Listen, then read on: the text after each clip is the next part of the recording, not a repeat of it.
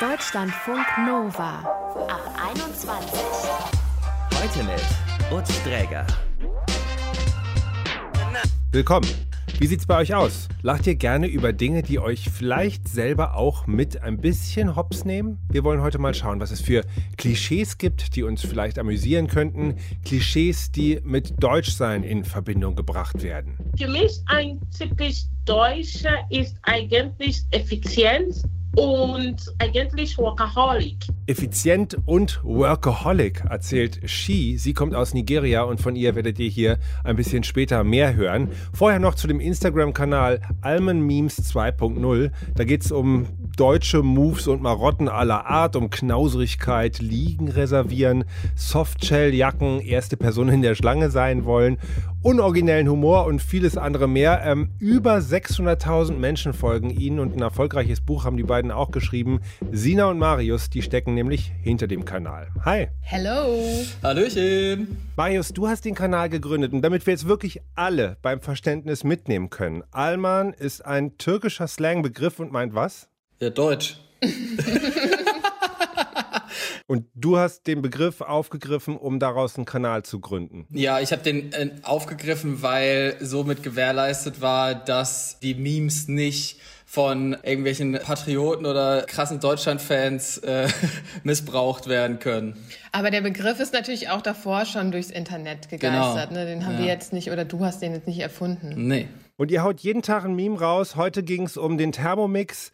Ist das wirklich nach wie vor was Ultradeutsches? Der Thermomix. Ja. Also wenn wir uns angucken, was wir da alles zugeschickt bekommen, was den Thermomix angeht, dann ist es, glaube ich, keine Legende, sondern eine Living Legend. Absolut, ja. Ich glaube, natürlich gibt's Küchengeräte auf der ganzen Welt, das ist ja sowieso klar. Aber ich glaube, es gibt kein anderes, äh, kein anderes Land, in dem der Thermomix als Küchenporsche bezeichnet wird und es dann auch etwaige Aufkleber gibt, die dann auf den Thermomix draufgeklebt werden, zusammen mit Straßsternchen und so weiter. Aha. Also du warst jetzt gerade zu schockiert, dass ich diese Frage gestellt habe. Mir geht's nur so, ich weiß nicht mal, wie einer aussieht und höre halt die ganze Zeit davon. Ich dachte so, ja, okay, vielleicht war das mal in den 90ern eine heiße Kiste, aber nein, es ist da. Nee, nee, nee, das ist da und das hat sich auch, also das ist nicht nur so, dass jetzt irgendwelche 50-jährigen Annettes das zu Hause haben, sondern da freut sich schon auch äh, die äh, 28-jährige irgendwie Annika äh, drüber. Ne? Auch das wird ja viel zu Hochzeiten verschenkt und so weiter. Diese Dinge sind ja wahnsinnig teuer. Das ist jetzt, ist, ist schon, es ist ein krasses Ding, sich das in die Küche zu stellen. Okay, und ähm, was würdet ihr sagen, sind andere Themen, die immer wieder kommen oder immer präsent sind, weil sie einfach mit einer bestimmten Form von Deutschsein zu tun haben?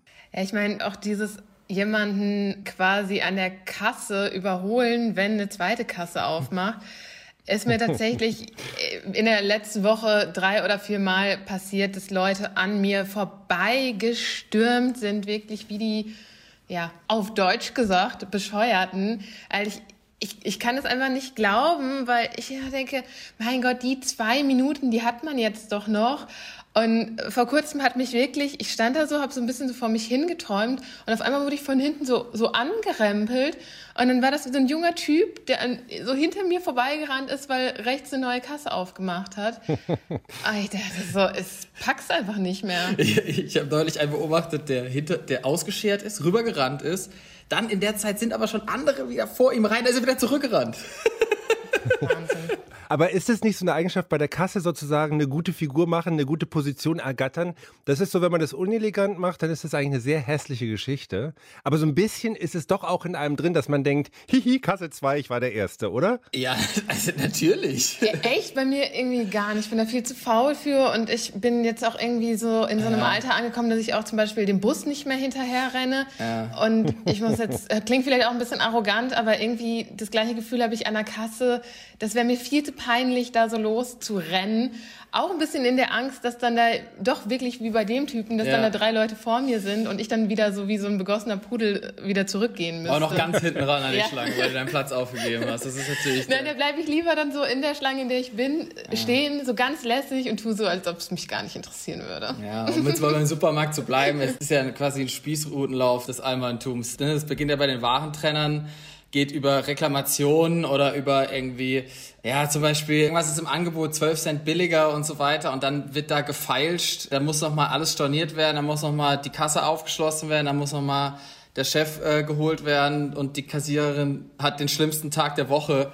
Das ist halt einfach ein riesiges Sammelsurium an Kuriositäten, die da geschehen, tagtäglich. Mich hat auch das Meme mit der Katze und dem Taschenrechner im Restaurant abgeholt, die so weinerlich guckt und darüber steht, lass uns die Rechnung einfach durch vier teilen. Allmanns, aber ich hatte eine Brotscheibe weniger. Ja, das mit der Brotscheibe ist natürlich ein bisschen übertrieben.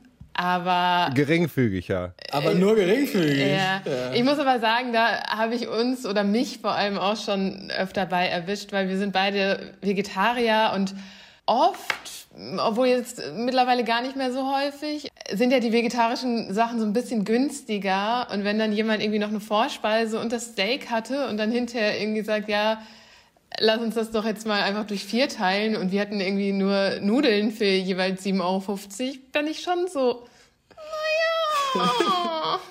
Ich muss bei euren Memes immer lachen, aber ich habe gleichzeitig immer so ein Gefühl der Beklommenheit. Irgendwie ist es so ein bisschen, es wird auch eng dabei. Ja, das ist doch innerlich. gut so. Ja, ist doch schön, perfekt. Dann haben wir ja alles richtig gemacht. Das heißt, ich bin erwischt, mich hat's getroffen oder was heißt das eigentlich? Oder wie geht's euch damit? Ja, also wenn uns Leute sagen, dass sie sich ertappt fühlen, dann schon ein kleines Gefühl der Befriedigung. also ich meine, die muss sich jetzt nicht den ganzen Tag deswegen schlecht fühlen, aber wenn du schon mal dann so kurz denkst, hm, ja, das mache ich ja auch. Naja, also dann ist es auf jeden Fall schon eins unserer Ziele. Ja, oder? Also ich meine, das ist doch Comedy. Ne? Man erwischt sich bei irgendwelchen Sachen, lacht darüber. Und wenn ihr das entwickelt, gibt es auch Eigenheiten, wo ihr sagt, okay, also über Pünktlichkeit wurde jetzt der fünf Millionste Witz bereits gemacht. It's over. Oder gibt es Sachen, die ihr vielleicht auch sagt, das gehört jetzt in den Aktenschrank der Klischeegeschichte, weil es vielleicht auch ein bisschen nicht mehr stimmt? Ja, also ich glaube, sowas wie Pünktlichkeit gehört schon dazu weil ich, ich finde es jetzt auch nicht so lustig. Also ich. Es das ist so, nur lustig, wenn es so komplett über, übertrieben stattfindet, ja. einfach wie am Flughafen oder am Bahngleis. Dann ist es halt lustig. Ja, so, ja, genau, ja. Wenn, wenn die jetzt zwei Stunden genau. vorher am, am Flugschalter da schon genau. stehen. Genau. Ja, aber dann ist es natürlich wieder so situationsspezifisch, wie du schon sagst. Ja. Aber äh, ich muss spontan an meine Eltern denken, ja. aber ja gut, vielleicht ist das auch gar nicht so wahnsinnig überholt. Ja, ja es, wie gesagt, also es müssen schon immer irgendwie dann so spezifische Situationen sein, weil einfach so plump zu sagen, haha, ja, die Deutschen trinken gern Bier, lol, oder sind so pünktlich oder essen gern Bratwurst, hahaha. Ich weiß nicht, damit kann man jetzt, finde ich, die Leute nicht mehr so abholen. Und wir machen ja jetzt auch generell schon seltener auch so, ja, so Grill-Memes oder das mit dem Thermomix war jetzt heute mal wieder so Classic Allmann, aber wir versuchen ja schon viel, das auch auf irgendwie so aktuelle Situationen zu beziehen, wie, keine Ahnung, die Leute sich dann während Corona verhalten oder jetzt zur Wahl hin oder solche Sachen. Aber manchmal ist es auch so ein bisschen wie so eine äh, straighte Humorkritik, weil du es gerade vom Bier hattest. Da habt ihr mal äh, aufgeschrieben, den Joke, wenn man nicht Lust auf ein Bier hat, dann muss man eben zwei trinken.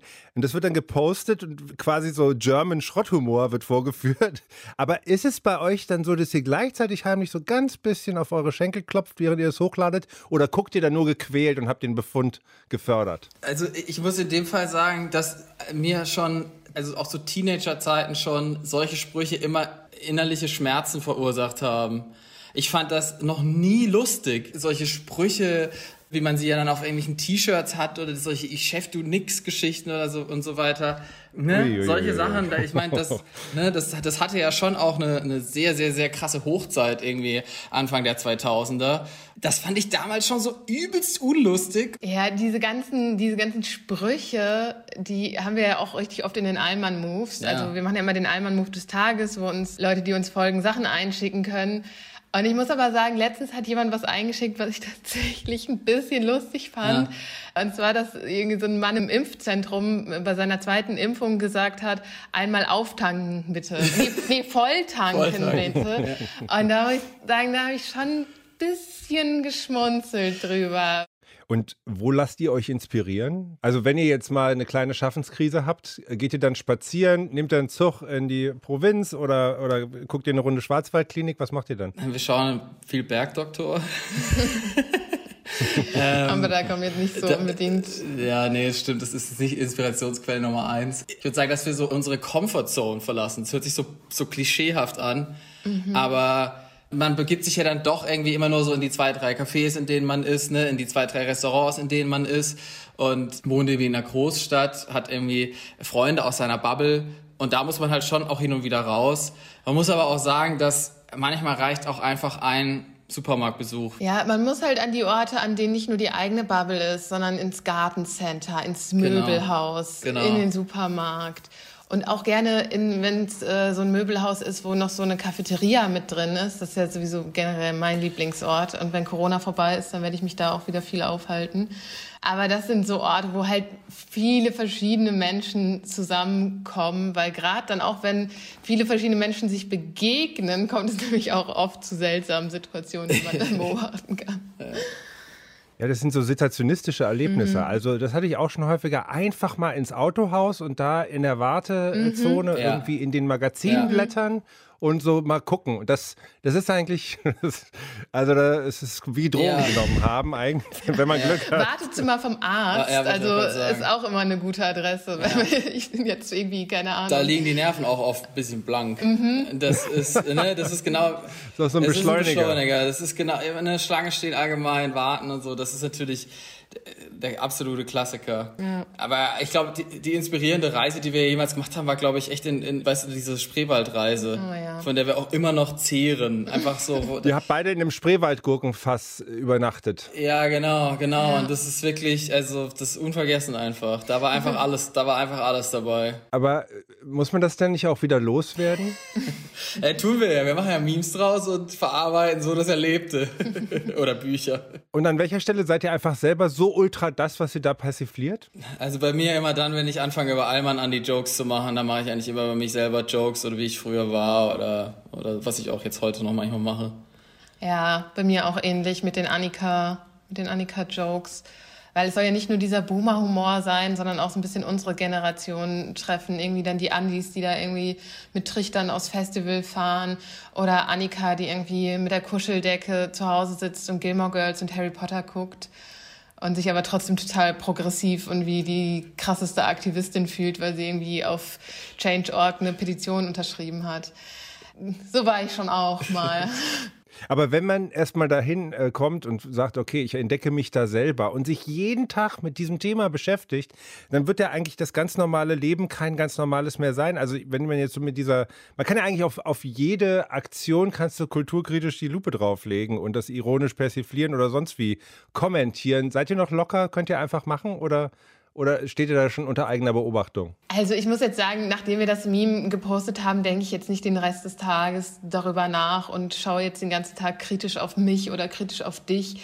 Nur dann wirklich mal in so expliziten Momenten, wenn ich dann doch irgendwie an der Kasse auch den Warentrenner hinschmeiße, weil jetzt die Person vor mir den nicht hingelegt hat und ich denke, ja, das ist jetzt aber hier schon alles eng zusammen und dann denke ich kurz so, ah, nicht, dass mich hier jemand sieht, wie ich das mache und schäme mich dann selber ein bisschen dafür, aber es ist jetzt nicht so, dass das irgendwie unseren Alltag krass beeinflussen würde. Und es wird sicher Leute geben, die euch vorwerfen, dass euer Humor eine Art Schubladendenken befördert. Diese Almans, da sind die wieder, die machen das so und so. Was sagt ihr denen? Chill. Lach mal über dich selber. Nimm es nicht so schwer. Es ist, ja, also die Leute tendieren ja dazu, eh sowieso, im Internet sowieso ja irgendwie zu allem immer äh, ne, irgendwo den Fehler oder irgendwo einen, äh, einen ganz tieferen Sinn zu suchen. Und bei Jokes ist es halt manchmal einfach nur, dass man halt einen Witz reißt. Über sich selber, über, ne, über die Leute, die halt irgendwie komische Sachen machen. Und vor allem, wenn es Schubladendenken ist, also wenn es angeblich so klischeehaft ist und die sich selbst nicht wiedererkennen, dann ist ja auch alles gut. Dann müssen sie sich ja auch nicht angegriffen fühlen. Sina und Marius waren das. Sie machen Alman Memes 2.0 und ich sage vielen Dank euch für das Gespräch. Danke ebenso. Danke. ciao, ciao. Deutschlandfunk Nova. Ordnung, viel Bier, kein Humor. Klischees über Deutschland, die es bis nach Nigeria geschafft haben. Da hat Shisi zum ersten Mal gehört. In ihrem Deutschkurs, vor drei Jahren ist sie dann zum Studieren nach Münster gezogen und natürlich hatte sie dabei jede Menge Bilder schon über Deutschland im Kopf. Das hat unser Dozentin damals uns erzählt, dass die Deutsche, die lieben so viel Brot und die essen so viel Brotchen. Und sie hat uns sogar gesagt, dass die Deutsche äh, morgen, mittags und abends Brotchen essen. Und meine Mutter sagte, dass wenn ich dann nach Deutschland äh, reise, dann muss ich so viel Zutaten zum Kochen mitnehmen, weil in Deutschland es gibt nichts ein gutes Essen außer Brötchen. Shi sagt heute, ihre Mutter hat Recht behalten. Besonders schockiert hat sie übrigens, also Shi hat, äh, hat das besonders schockiert, dass es in Deutschland auch noch Abendsbrötchen gibt. Sie kannte nämlich bisher nur ein warmes Abendessen. Und noch ein Essensklischee hat sich bestätigt, findet Chi, die Sache mit den Gewürzen. Ihr fehlt die Schärfe im deutschen Essen. Als ich kam nach Deutschland kam, ich wurde von ein paar deutschen Freundinnen eingeladen und die haben gekocht. Ich habe das gegessen und habe ich auch bemerkt, dass sie kaum mit scharf kochen oder Chili auch oder so Pfeffer wie wir und das auch, das stimmt auch. Den Klassiker unter den Kartoffelklischees Pünktlichkeit hat Ski tatsächlich schon im Deutschkurs in Nigeria gehört. Wir mussten damals wiederholen, jedes Mal im Deutschkurs, dass äh, Pünktlichkeit ist die Höflichkeit des Königs. Also Pünktlichkeit ist die Höflichkeit des Königs. Und dieses Klischee über uns Almans hat sich für Ski zumindest definitiv bestätigt. Weil unser Dozenten, die haben uns immer gesagt, in Deutschland, die Deutschen, die halten Pünktlichkeit am ersten Stelle. Und wir müssen erst richtig üben, pünktlich zu sein, weil bei uns zum Beispiel Nigerianer ist was anders, dass wenn man sagt, um 12 Uhr da sein, dann sind wir da um 12.30 Uhr. Schade. Dann bin ich nach Deutschland gekommen und ich habe bemerkt, dass wenn jemand sagt um 12 Uhr, dann eigentlich um 11.30 Uhr sind schon die Deutschen da. Ich habe mich damals, als ich noch in Deutschland neu war, ich habe mich gewundert, wieso, wenn man sagt, um 12 Uhr da sein, meine Kursteilnehmer, die sind schon um 11.30 Uhr da. Habt ihr nichts zu tun zu Hause? Oder warum müsst ihr so pünktlich sein? Also, sie hat sich schon sehr gewundert, aber sie hat sich daran gewöhnt. An manche Sachen kann sie sich aber nur sehr schwer gewöhnen. Und das ist, dass die Deutschen ihrer Meinung nach so ernst sind, zum Beispiel, und oft auch humorlos. Humor haben die nicht, weil äh, wenn ich einige Deutsche, die denken, die haben Humor oder die sind humorvoll, wenn ich die zuhöre, ich finde das überhaupt nicht als so ein typisch Humor, den ich kenne. Trotzdem fand Ski die Deutschen am Anfang auch auf eine besondere Art und Weise wild, genauer gesagt Deutsche im Sommer, weil dann viele Menschen in kurzer Shorts oder in Pants rumlaufen und viel nackte Haut zeigen. In Nigeria äh, würde das als obszön gelten. Das hat mich echt schockiert, echt. mein erster Sommer in Deutschland, hey, ich komme draußen und ich sehe Leute mit so ein fast ein Pants bei uns kann man das nennen ein Unterhose. Ihre Bilanz nach drei Jahren Deutschland, was macht den typisch Deutschen für Sie aus? Für mich ein typisch Deutscher ist eigentlich Effizienz und eigentlich Workaholic. Effiziente Workaholics. Also Ihre Erfahrung ist, in Nigeria ist das Sozialleben super wichtig. In Deutschland ist es auch völlig okay, fast nur zu arbeiten. Und das nennt man bei uns German Machine. Und das stimmt auch. German Machine, also nicht wahnsinnig schmeichelhaft, aber damit hat Ski vielleicht wirklich nicht so ganz unrecht. Wir haben heute mal auf Klischees geguckt, die einige als deutsch verorten. Vielleicht habt ihr euch entdeckt in ihnen, vielleicht aber auch nicht. Aber ihr hattet hoffentlich eine gute Zeit bei uns. Mein Name ist Utz Träger. Bis bald wieder im Ab 21 Podcast. Ciao. Deutschlandfunk Nova. Ab 21. 21. Montags bis freitags ab 21 Uhr und auf deutschlandfunknova.de.